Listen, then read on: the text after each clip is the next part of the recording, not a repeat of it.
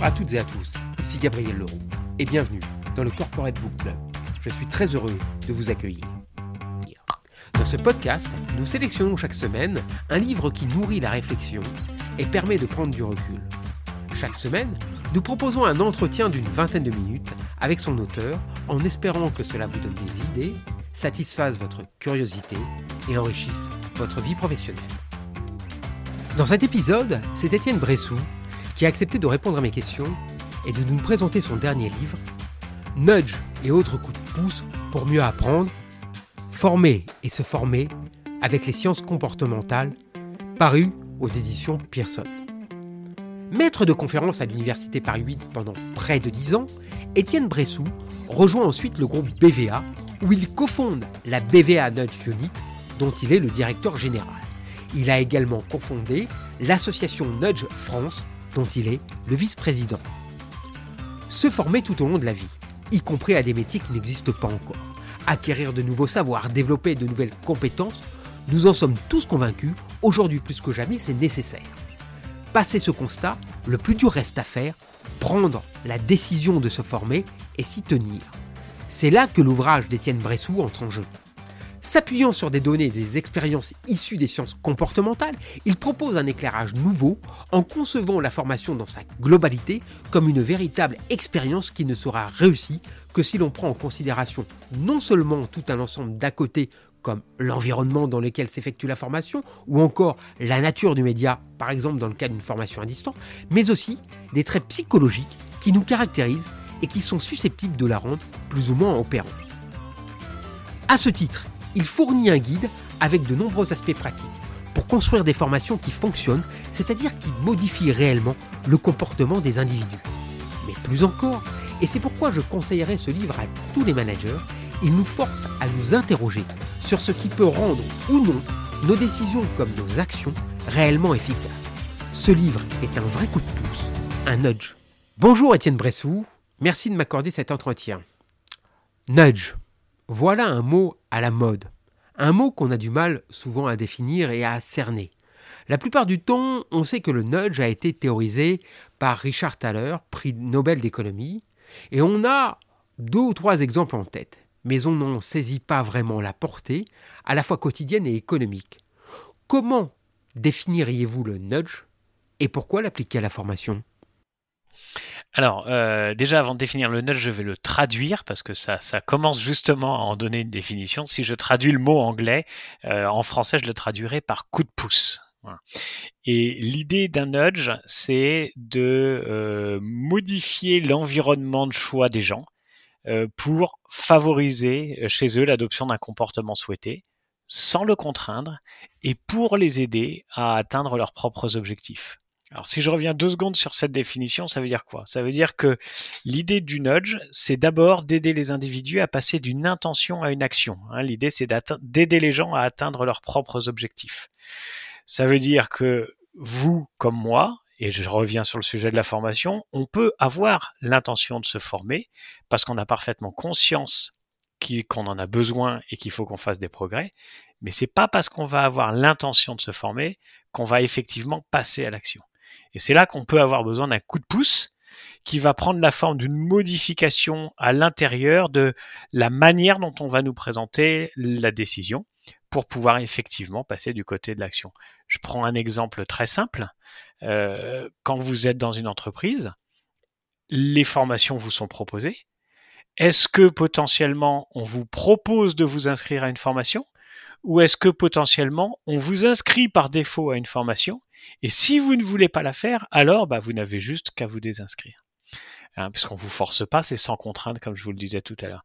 Voyez bien qu'en fait, en proposant un choix par défaut sur une logique de formation, on va pouvoir potentiellement augmenter le nombre d'individus qui vont suivre l'information et qui sont donc passés de l'intention de faire une formation à l'action de faire cette formation. C'est là que le nudge est utile pour nous donner des coups de pouce, pour nous aider à faire ce qu'on a envie de faire, en l'occurrence ici, se former mieux. Vous partez d'un principe qui peut paraître paradoxal, à savoir que l'apprentissage ou la formation continue, qui pourtant paraissent intuitivement des processus rationnels, doivent prendre en considération et en charge des éléments proprement irrationnels émotionnels ou encore environnementaux que jusqu'à présent on a eu tendance à minimiser sinon à occulter. Comment l'expliquer? C'est-à-dire, comment expliquer d'une part qu'il faille prendre en considération ces éléments non ou infrarationnels, et d'autre part, qu'on ait pris tellement de temps à les prendre en considération. là, pour moi, on est vraiment au cœur de la logique de l'application des sciences comportementales euh, et du nudge. Hein. Le nudge s'appuie sur les sciences comportementales. Euh, les sciences comportementales, c'est quoi? C'est la manière dont les individus, c'est la compréhension de la manière dont les individus vont prendre leurs décisions. Euh, et là, pour le coup, quand on va plus loin dans les sciences comportementales et qu'on comprend la manière irrationnelle dont les individus peuvent prendre leurs décisions, euh, bah, c'est que quand on a compris ça, qu'on va pouvoir intégrer d'autres éléments qui vont faciliter des décisions. Et, justement, pour moi, c'est c'est c'est pas un, un, paradoxe que euh, intuitivement, rationnellement, on a besoin de faire une formation mais justement on ne le fait pas parce que notre processus de décision ne suit pas cette rationalité. Hein, on nous dit qu'on est euh, euh, sur les, cours des bancs de la fac en économie, on nous explique que nous sommes des homo economicus euh, rationnels, maximisateurs d'utilité sous contrainte budgétaire. Si on prenait nos décisions comme ça, il n'y aurait pas de problème à suivre des formations parce qu'on voit bien l'intérêt et ça peut nous aider à maximiser notre utilité. La réalité, c'est qu'on ne prend pas nos décisions comme ça. Et c'est ça que les sciences comportementales nous apprennent. On prend nos décisions euh, de manière euh, rapide, on n'a pas toute l'information pour décider, on est dans des univers incertains, euh, l'environnement va venir nous influencer, que ce soit l'environnement physique d'ailleurs ou que ce soit l'environnement social. Et à partir du moment où on a comme ça une, une masse de facteurs qui viennent potentiellement impacter nos décisions, bah, on va prendre nos décisions à l'aide de raccourcis mentaux en essayant de faire les choses de manière rapide. Hein. Je prends un exemple simple. Si je vous demande 2 plus 2, vous me répondez 4 sans même réfléchir. Si je vous demande 25 fois 37, vous allez mettre plus de temps à prendre la décision. Ça veut dire quoi ça? Ça veut dire qu'on a tendance à essayer de prendre nos décisions comme on répond à 2 plus 2 de manière rapide. Euh, et, et pour rentrer dans des process plus réfléchis, c'est beaucoup plus compliqué. Et c'est là que justement, quand on a compris tout ça, le nudge vient jouer un rôle. Parce que quand on a compris que nos décisions n'étaient pas rationnelles, et qu'on a compris aussi que cette irrationalité qui est la nôtre, elle est elle s'explique, elle se comprend. Être irrationnel, ça veut pas du tout dire être idiot. On est très intelligent, au contraire, justement. On essaie d'optimiser la manière dont on prend nos décisions avec ces raccourcis mentaux. Donc, quand on a bien compris la manière dont l'être humain fonctionne dans ses décisions irrationnelles, bah, et qu'on voit qu'il y a un certain nombre de choses qui se répètent, tout d'un coup, ça devient prédictible. Et à partir du moment où on peut le prédire, on peut justement essayer de jouer sur un certain nombre de leviers, et c'est là qu'intervient le nudge pour aider les gens à aller vers cette décision, euh, cette décision de se former. Donc le côté euh, on devrait intuitivement et rationnellement suivre une formation n'a rien de paradoxal justement avec le fait qu'on ne le fasse pas, parce que justement nous sommes des êtres, euh, nous sommes des êtres humains. Former et se former, c'est où ce doit être, du moins c'est une chose qui ressort de votre livre, d'abord faire vivre une expérience ou vivre une expérience. Vous développez une vision expérientielle de la formation et de l'apprentissage, et une expérience qui doit être la plus agréable possible en un sens. Est-ce que cette approche par l'expérience est compatible avec tous les processus de formation digitale ou à distance qui sont de plus en plus mis en avant, et notamment actuellement avec la crise de la Covid alors ça, c'est une question passionnante euh, et, elle, est elle est vraiment en deux points. D'abord, c'est la logique de l'expérience. Quand on a compris que, euh, ce que je vous ai expliqué là précédemment, nous, nous ne sommes pas des êtres parfaitement rationnels. Quand on a compris que l'environnement dans lequel évoluent les gens est important, euh, bah, tout d'un coup, euh, on comprend l'importance de faire vivre une expérience au-delà du contenu qu'on délivre. Parce que si on était parfaitement rationnel, on nous donnerait le contenu et qu'on vous donne ce contenu-là. Euh, moi, j'ai été enseignant hein, dans, une vie passée. Euh, j'ai enseigné le même contenu dans un préfabriqué miteux dans une université du nord de Paris et dans un amphithéâtre boisé magnifique dans les locaux de la Sorbonne. Est-ce qu'on peut décemment croire que ce même contenu est absorbé de la même manière par les étudiants s'ils sont dans un préfabriqué miteux ou s'ils sont dans un amphi de la Sorbonne Décemment, quand on comprend la manière dont fonctionne l'être humain, on ne peut pas le croire. Ça veut dire quoi? Ça veut dire que toute l'expérience qu'on va construire autour du contenu que l'on veut faire passer dans le cadre d'une formation est juste fondamental et participe à ce que le cadre de la formation soit retenu. J'ai une fois une personne qui organise des formations professionnelles avec qui je discutais et qui m'a dit voilà, on avait prévu la formation et puis on s'est dit ouais, on va essayer de motiver un peu les gens, de leur faire vivre quelque chose de plus fort et il m'a dit on a rallongé le budget de la formation de 20% pour louer un théâtre et pour faire la formation dans un théâtre. Et il me dit lui-même, je suis sûr que 80% du succès de la formation tient dans les 20% de budget supplémentaire qu'on a mis sur la logique d'environnement.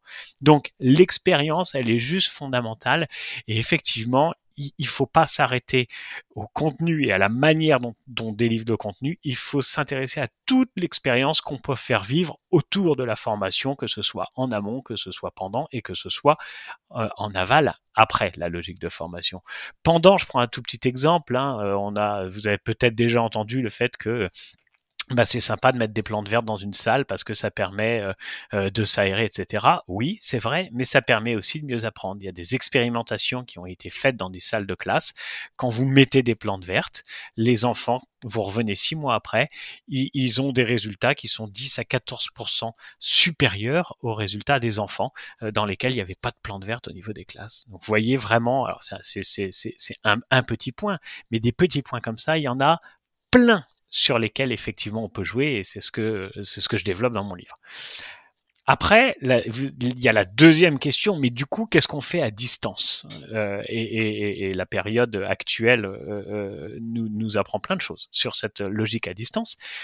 La, première chose euh, que j'aime à dire à des anciens collègues enseignants qui me disent Ah, mais Étienne, dis donc, toi qui euh, travailles un peu sur ces sujets-là, euh, comment est-ce qu'on peut faire pour faire nos cours sur Zoom ou sur Teams ou bref à distance?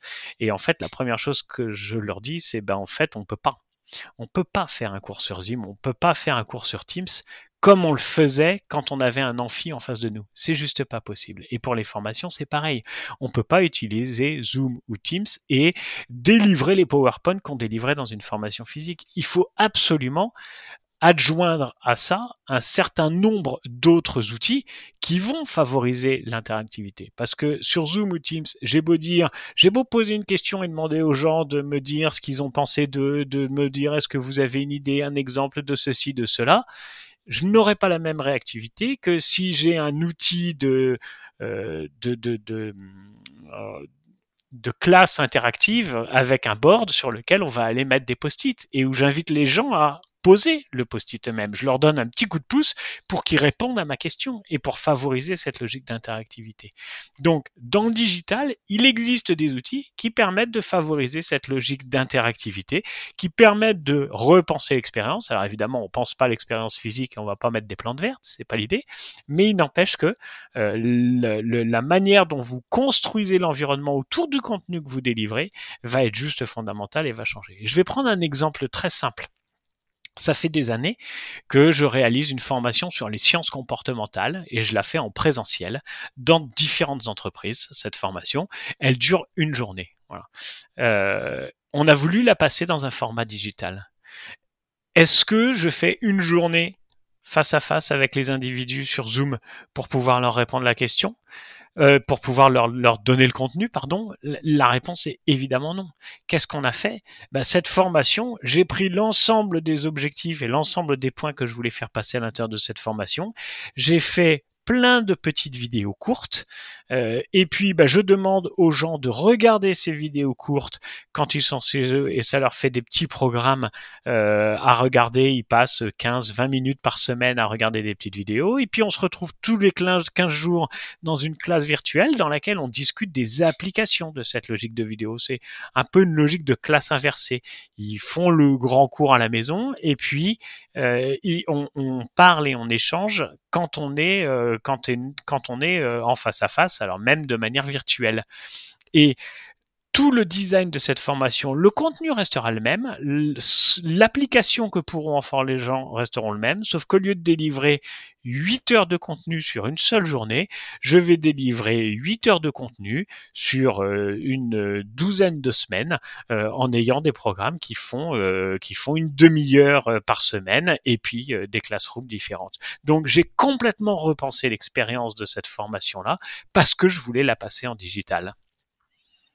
En vous lisant, je me suis demandé d'un bout à l'autre si votre livre était destiné à ceux qui préparent des formations ou aux personnes qui veulent se former. Et j'ai eu le sentiment qu'il s'adressait aux deux, avec la sensation que bien se former, c'était déjà se former soi-même, s'auto-former, et que vous donniez les clés pour y parvenir. Est-ce que l'auto-formation n'est pas justement le but et l'avenir de la formation, sa réussite? C'est une question qui va aussi potentiellement reboucler avec des logiques de digital. Alors, euh, l'auto-formation, alors ça dépend jusqu'où on va dans ce qu'on entend par une logique d'auto-formation. Mais le fait de ne pas faire euh, le fait de ne pas m'inscrire à une formation à proprement parler et de moi choisir les différents contenus que je vais aller regarder pour pouvoir grandir euh, est quelque chose de juste fondamental. Euh, si, si, vous avez de l'appétence pour un sujet et que vous lisez par vous-même sur ce sujet, ça sera toujours très utile. Donc, oui, vous avez raison, mon livre hein, s'adresse bien à la fois il y a un peu cette, euh, cette, schizophrénie. Hein. Euh, on peut être formateur, mais en même temps, on a besoin d'être formé. Et puis, bah, les gens qu'on forme, ils peuvent se former par eux-mêmes. Donc, j'avais envie de d'aider à la formation de manière très globale, que je passe par une logique de formation euh, officielle ou que bah, j'organise mon environnement chez moi, par exemple, en, en mettant la télécommande euh, dans, dans, dans, une, dans une autre pièce que là où il y a la télé et en mettant les livres sur le canapé pour le soir avoir plutôt accès à mes livres qu'à la télécommande de manière facile. Et du coup bah, lire et effectivement m'auto-former sur ces, sur ces logiques-là si je reviens du coup après, alors est-ce que c'est la forme ultime? J'en sais rien. Pour et, j'ai envie de répondre que pour moi les deux sont complémentaires. Et, c'est pour ça que je vous ai dit que votre question elle reboucle avec la logique de digital. Et du coup je vous remercie de la poser parce que ça me permet de compléter sur ce que j'ai dit tout à l'heure. C'est en fait je ne crois pas à euh, du tout digital. Euh, et je pense que le digital est un outil fabuleux euh, pour venir compléter des interactions qu'on peut avoir. Et pour moi, une des erreurs fondamentales de la formation, euh, qui heureusement n'est pas faite par tout le monde, hein, c'est de considérer qu'une formation c'est une journée et qu'à la fin d'une journée, eh ben en fait, on a bien tout appris et maintenant on va appliquer et donc c'est fini, la formation est finie à la fin de cette journée. En fait, pour moi, la formation, elle commence à la fin de cette journée. Et la formation en tant que telle, il faut pas la voir comme un événement, il faut la voir comme un process. Et, donc la journée de formation, elle est utile, mais si derrière, il n'y a pas quelqu'un pour vous accompagner, pour changer vos habitudes dans la manière dont vous travaillez ou autre, et là je parle de coaching post-formation, euh, bah, très concrètement, il y a de fortes chances que la majeure partie de la bonne journée que vous avez passée à vous former ne vous serve pas à grand chose dans la manière dont vous allez effectivement euh, travailler après cette formation. Et le but d'une formation, c'est bien de changer vos comportements au travail. Donc, s'auto-former, lire, prendre de la connaissance, c'est effectivement fondamental. Je reste intimement persuadé que sans l'interaction humaine pour vous aider à appliquer ces connaissances, à comprendre en quoi elles peuvent être utiles dans votre métier, et puis surtout à installer des nouvelles habitudes que vous pourriez avoir, euh, on aura du mal. Et ça, pour moi, c'est le rôle des formateurs. Donc l'auto-formation, forme ultime, j'ai envie de dire, l'auto-formation, c'est plutôt un point de départ euh, et, sur lequel les formateurs doivent pouvoir rebondir au mieux. Et quand en tant que formateur, on a des gens qui se passionnent pour les sujets et qui lisent plein de trucs et qui vont chercher plein de trucs, ben on est content parce qu'en fait, on peut leur apporter autre chose, on peut leur apporter une autre valeur qui est l'utilisation du savoir plutôt que le savoir en lui-même. Une dernière question, mais pas la moindre. Elle concerne l'évaluation. Toute formation demande à être évaluée. Mais le problème, c'est comment? Or, cette question, vous vous la posez. Comment y répondez-vous? Oui, c'est une, une, une question fondamentale. Et il y a, il y a un, euh, comment dire, une, une personne euh, dont j'aime beaucoup les, les, écrits, qui était euh, VP People Operation chez Google, qui s'appelle Laszlo Buck, et qui disait n'investissez que dans des formations qui changent les comportements. Donc l'évaluation d'une formation, si vraiment je veux savoir ce qui se passe, bah, en gros, je devrais regarder la manière dont cette formation a changé le comportement des employés, euh, des salariés euh, sur pour lesquels j'ai voulu qu'ils suivent la formation. Aujourd'hui, la formation, elle est quand même très souvent évaluée par euh, euh c'était bien, les locaux étaient bien, le formateur était bien, le contenu était bien, ça va m'aider dans mon quotidien, mais tout ça, ça reste du déclaratif. Euh, toute la force des sciences comportementales et du nudge, c'est de passer justement sur non plus du déclaratif, mais de l'expérimental. Et si je voulais expérimenter une formation, et je sais qu'il y a des gens qui le font, hein, euh, j'ai eu l'occasion d'échanger avec des chief learning euh, officers sur, sur ce type de sujet-là. En gros, si je veux évaluer si une formation est vraiment utile, bah, je prends un certain nombre de salariés, je leur fais suivre la formation je garde un certain nombre de salariés auxquels je ne fais pas suivre la formation, qui sera ma cellule de contrôle, et je regarde dans le temps si les comportements et l'efficacité, en tout cas la raison pour laquelle j'ai fait faire la formation à ceux à qui je l'ai fait faire, euh, changent dans le groupe euh, et changent de manière favorable dans le groupe où j'ai fait faire la formation par rapport au groupe où je l'ai pas fait faire. Et là, on est sur de la mesure comportementale. Alors c'est beaucoup plus facile à dire qu'à faire, parce que toutes les formations vont évidemment pas se prêter euh, à ce genre de, manipulation. Euh, il va falloir avoir des échantillons ou autres. Mais même si j'ai pas cette capacité-là à le faire de manière quantitative, ne serait-ce que d'avoir combien de fois le manager d'une personne qui a été en formation est interrogé pour savoir si finalement euh, bah, le comportement euh, du salarié qui a fait la formation a changé, a évolué et il est effectivement plus performant sur un certain nombre de choses. Je ne suis pas sûr que ce soit euh, quelque chose de très courant. Eh bien, ce sera le haut de la fin. Merci beaucoup, Étienne Bressou. Voilà, cet épisode est maintenant terminé. Je rappelle le titre du livre de mon invité, Nudge et autres coups de pouce pour mieux apprendre, former et se former avec les sciences comportementales, paru aux éditions Pearson. Merci d'avoir écouté le Corporate Book Club. Si le podcast vous a plu, n'hésitez pas à laisser une note 5 étoiles ou un commentaire et à le partager autour de vous. A bientôt pour un prochain épisode.